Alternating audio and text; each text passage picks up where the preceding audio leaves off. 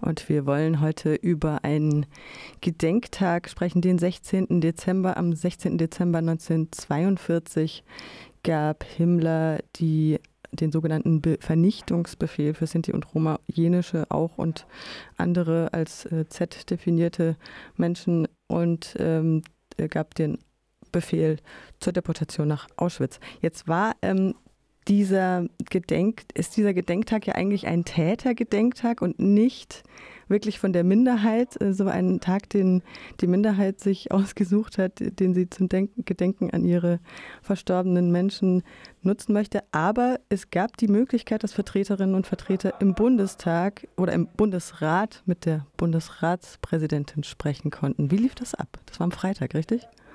Genau, das war am Freitag. Ich muss dazu aber sagen, ich war leider krank, sonst wäre ich dabei gewesen. Aber ich habe gehört, dass es sehr gut lief.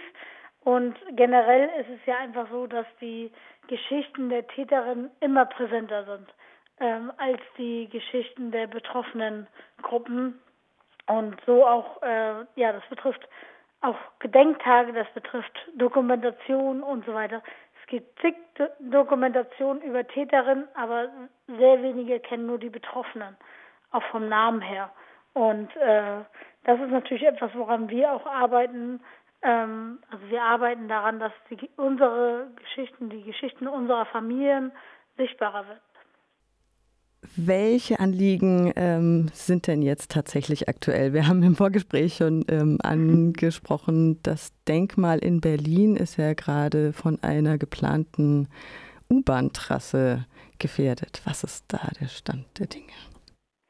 Genau, also das ist ein Thema, das einfach Sinti wie Roma in Deutschland und auch ja in weiteren Teilen ähm, Europas zurzeit bewegt, weil es sich um das europäische Mahnmal für die deportierten und ermordeten Sinti handelt. Also es geht jetzt nicht um ein lokales Mahnmal, was auch bedeutend ist, wäre, ähm, aber es hat ja nochmal eine ganz andere Dimension dadurch, dass es das europäische Mahnmal ist für die deportierten und ermordeten Sinti und Roma und ja, das ist leider zurzeit in Gefahr. Ähm, und wir haben da natürlich Angst, dass das Mahnmal nicht ausreichend geschützt wird. Also ist es da geplant, dass da eine S-Bahn-Trasse ähm, gebaut wird und das wird heute im Senat entschieden, soweit ich weiß, um 12 Uhr. Und ja, wir wurden in Gespräch, also wir wurden Vielleicht erstmal zur Vorgeschichte. Die Minderheit der Sinti und Roma hat erst 2020 aus der Öffentlichkeit erfahren, dass da gebaut werden soll. Und ähm, ja, keiner wurde zuerst mit einbezogen. Dann wurde nur der Zentralrat Deutscher Sinti und Roma e.V. Ähm, mit einbezogen und weitere Selbstorganisationen nicht. Und dazu muss man auch nochmal erklären, es gibt 128 selbst, also mittlerweile 128 Selbstorganisationen und Initiativen. Ähm, 20 sind ungefähr im Zentralrat Deutscher Sinti Roma e.V., ähm, 20 sind entweder in der Bundesvereinigung der Sinti Roma und 11 sind in der Sinti Allianz Deutschland. Das heißt, die meisten Selbstorganisationen in Deutschland fühlen sich gar nicht von den Dachorganisationen vertreten, was auch vollkommen in Ordnung ist, weil die Dachorganisationen können immer nur für ihre eigene Mitgliedsorganisation sprechen. Ähm, genau, und das war eigentlich so der Grund, weil wir auf Bundesebene keine Stimme hatten, dass wir gesagt haben, ähm, wir gründen dann eine Bundesvereinigung. Und so haben sich ganz viele Vereine Deutschlands zusammengeschlossen und haben die Bundesvereinigung und Roma gegründet, um das Mahnmal zu schützen, also um eine Stimme auf Bundesebene zu haben, die auch gehört wird, weil die einzelnen Selbstorganisationen wurden nicht gehört. Weil es immer hieß, wir haben hier unseren Gesprächspartner und äh, der ist mit den jeweiligen Varianten einverstanden. Und ja, das wollten wir nicht auf uns sitzen lassen, weil wir uns dadurch nicht hab, also vertreten gefühlt haben.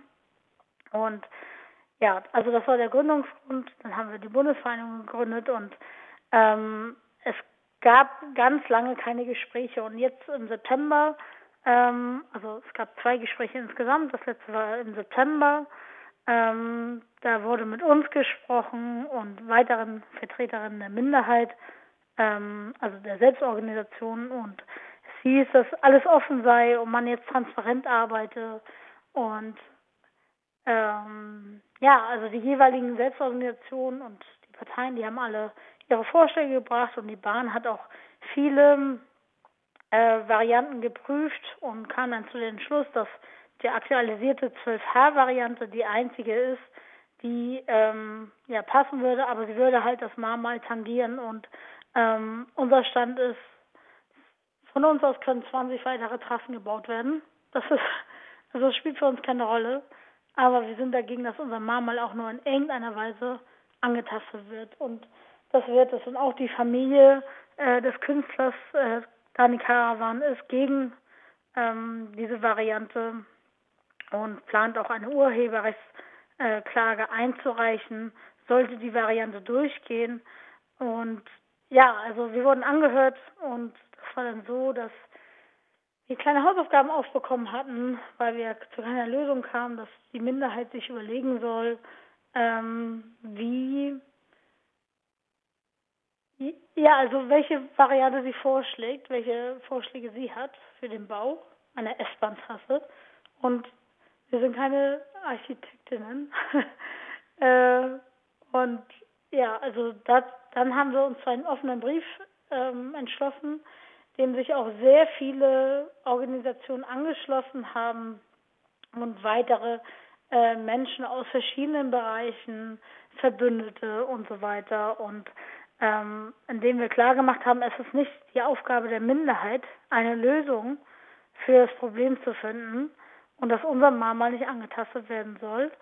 Und genau, also auf diesen Brief folgte keine Reaktion.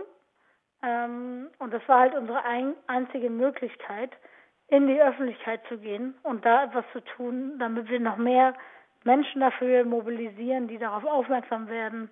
Und Jetzt haben wir aus der Presse erfahren, ähm, ausgerechnet am 16. Dezember, also am Tag des Auschwitz-Erlasses, haben wir aus der Presse erfahren, dass am Dienstag, also heute darüber entschieden werden soll. Und das ist natürlich ziemlich enttäuschend, wenn von Transparenz gesprochen wird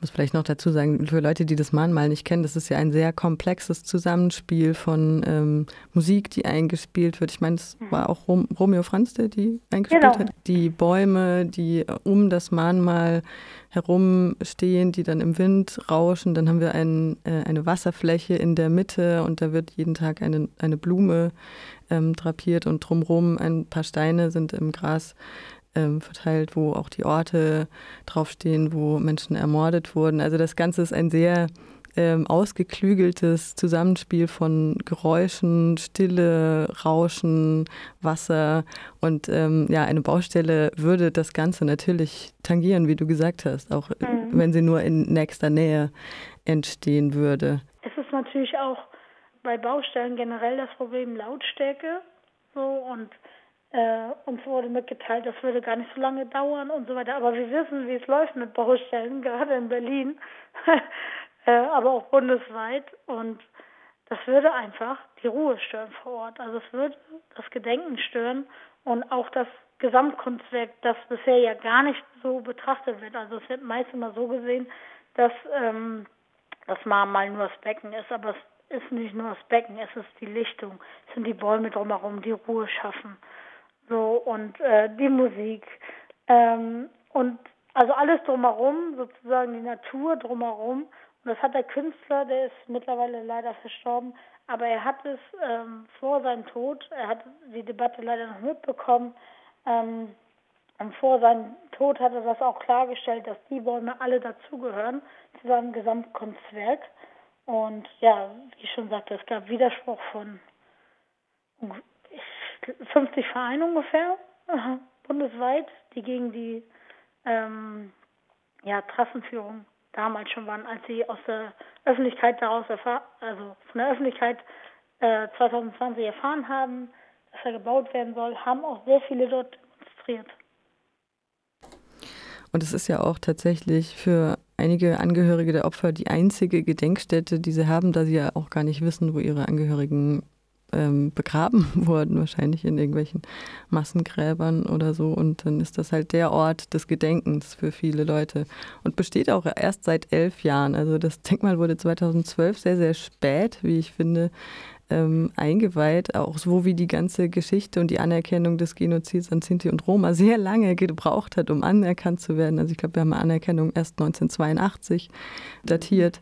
Das Ganze hat lang genug gedauert und jetzt ähm, soll schon wieder das eingetastet werden, vor allem da die Deutsche Bahn ja auch eine besondere Verpflichtung hat, ähm, da sie ja damals auch in Kooperation mit den Nazis äh, die Menschen in den Tod ähm, transportiert hat.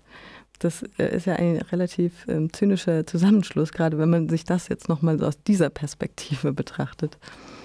Definitiv. Die Bahn ist ja Rechtsnachfolger der ähm, Reichsbahn und von daher ist es wirklich, es ist fast schon zynisch. So, und es ist wirklich, wirklich bitter, dass wir so darum kämpfen müssen, dass unser Mom mal nicht angetastet wird und das ist eigentlich, dass wir darüber überhaupt debattieren müssen. Also ich muss auch sagen, die Verhandlungen, ich war im September dabei, bei der ersten Verhandlung konnte ich leider nicht dabei sein. Ich muss dazu auch sagen, das ist natürlich auch ehrenamtlich so und das ist die Arbeit mache ich gerne ehrenamtlich, weil mir das mal sehr wichtig ist. Ähm, es gibt mir so wie vielen Angehörigen der Minderheit, also den überwiegenden Teil, dass wir keinen Ort, also alle betroffenen äh, Gruppen eigentlich, ähm, es gibt keinen Ort, an dem wir all unserer ermordeten Menschen gedenken können. So, die Asche unserer Menschen, äh, wie du schon sagtest, die liegt überall verstreut. Die ist in Auschwitz, die ist in Belzec, ähm, in Dachau und so weiter. Und ähm, ja, da ist kein Grab, äh, aber es möchte auch nicht jeder und auch nicht jede jedes Mal in das Konzentrationslager fahren, um zu gedenken, weil das ist ja nochmal ähm, ein anderer Akt, der ja auch mit viel mit Traumata verbunden ist und sehr schmerzhaft ähm, mit sehr schmerzhaften Erzählungen und Erinnerungen verbunden ist. So, ähm, und von daher ist es dieser Ort in Berlin noch mal wichtiger, äh, weil es ein zentraler Ort ist für alle Ermordeten. Ähm, und auch wenn die Asche dort nicht liegt, äh, darum geht es nicht. Es ist trotzdem ein Ort des Gedenkens und ähm, wir haben nun mal nicht diese Gräber, die wir besuchen können.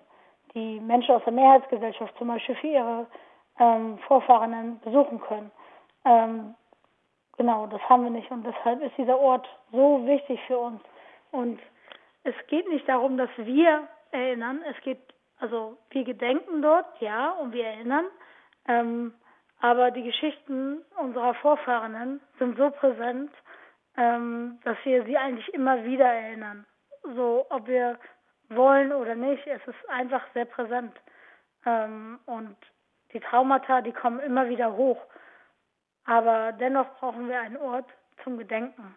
Und der Ort ist ja nicht nur für uns, sondern auch für die Mehrheitsgesellschaft. Es geht ja da auch um eine historische Verantwortung, um ja einfach darüber nachzudenken, was geschehen ist und ähm, dass unsere Demokratie jederzeit wieder in Gefahr sein könnte. Dass wir alle etwas tun müssen, um ständig dafür zu kämpfen, ähm, wie es den anderen Menschen geht. Also, dass wir die Menschenrechte der anderen achten. Vielleicht noch ein Ausblick ähm, auf eure nächsten Schritte in der Sache. Heute hast du gesagt, ist die Entscheidung im Senat. Wie geht's weiter? Mhm. Also dazu kann ich gar nicht so viel sagen, weil wir heute ein Treffen haben, 10 Uhr, mit dem Bundesroma-Verband und der Zinti-Allianz Deutscher, also wir als Bundesverein oder Zinti und Roma treffen uns mit den anderen zwei Dachorganisationen und beraten uns über weitere Schritte. Und von daher kann ich jetzt gar nicht so viel sagen. Ähm, wie ich schon sagte, dass also die Familie Caravan, äh, die Familie des Künstlers, die möchte ja eine Urheberklage einreichen, sollte es zu der Entscheidung kommen, dass da also die Zusage fällt. Und von daher, von unserer Seite aus kann ich da noch nicht so viel sagen, aber es wird auf jeden Fall Widerstand von uns geben. Wie der ausfällt, das wird halt heute erst entschieden.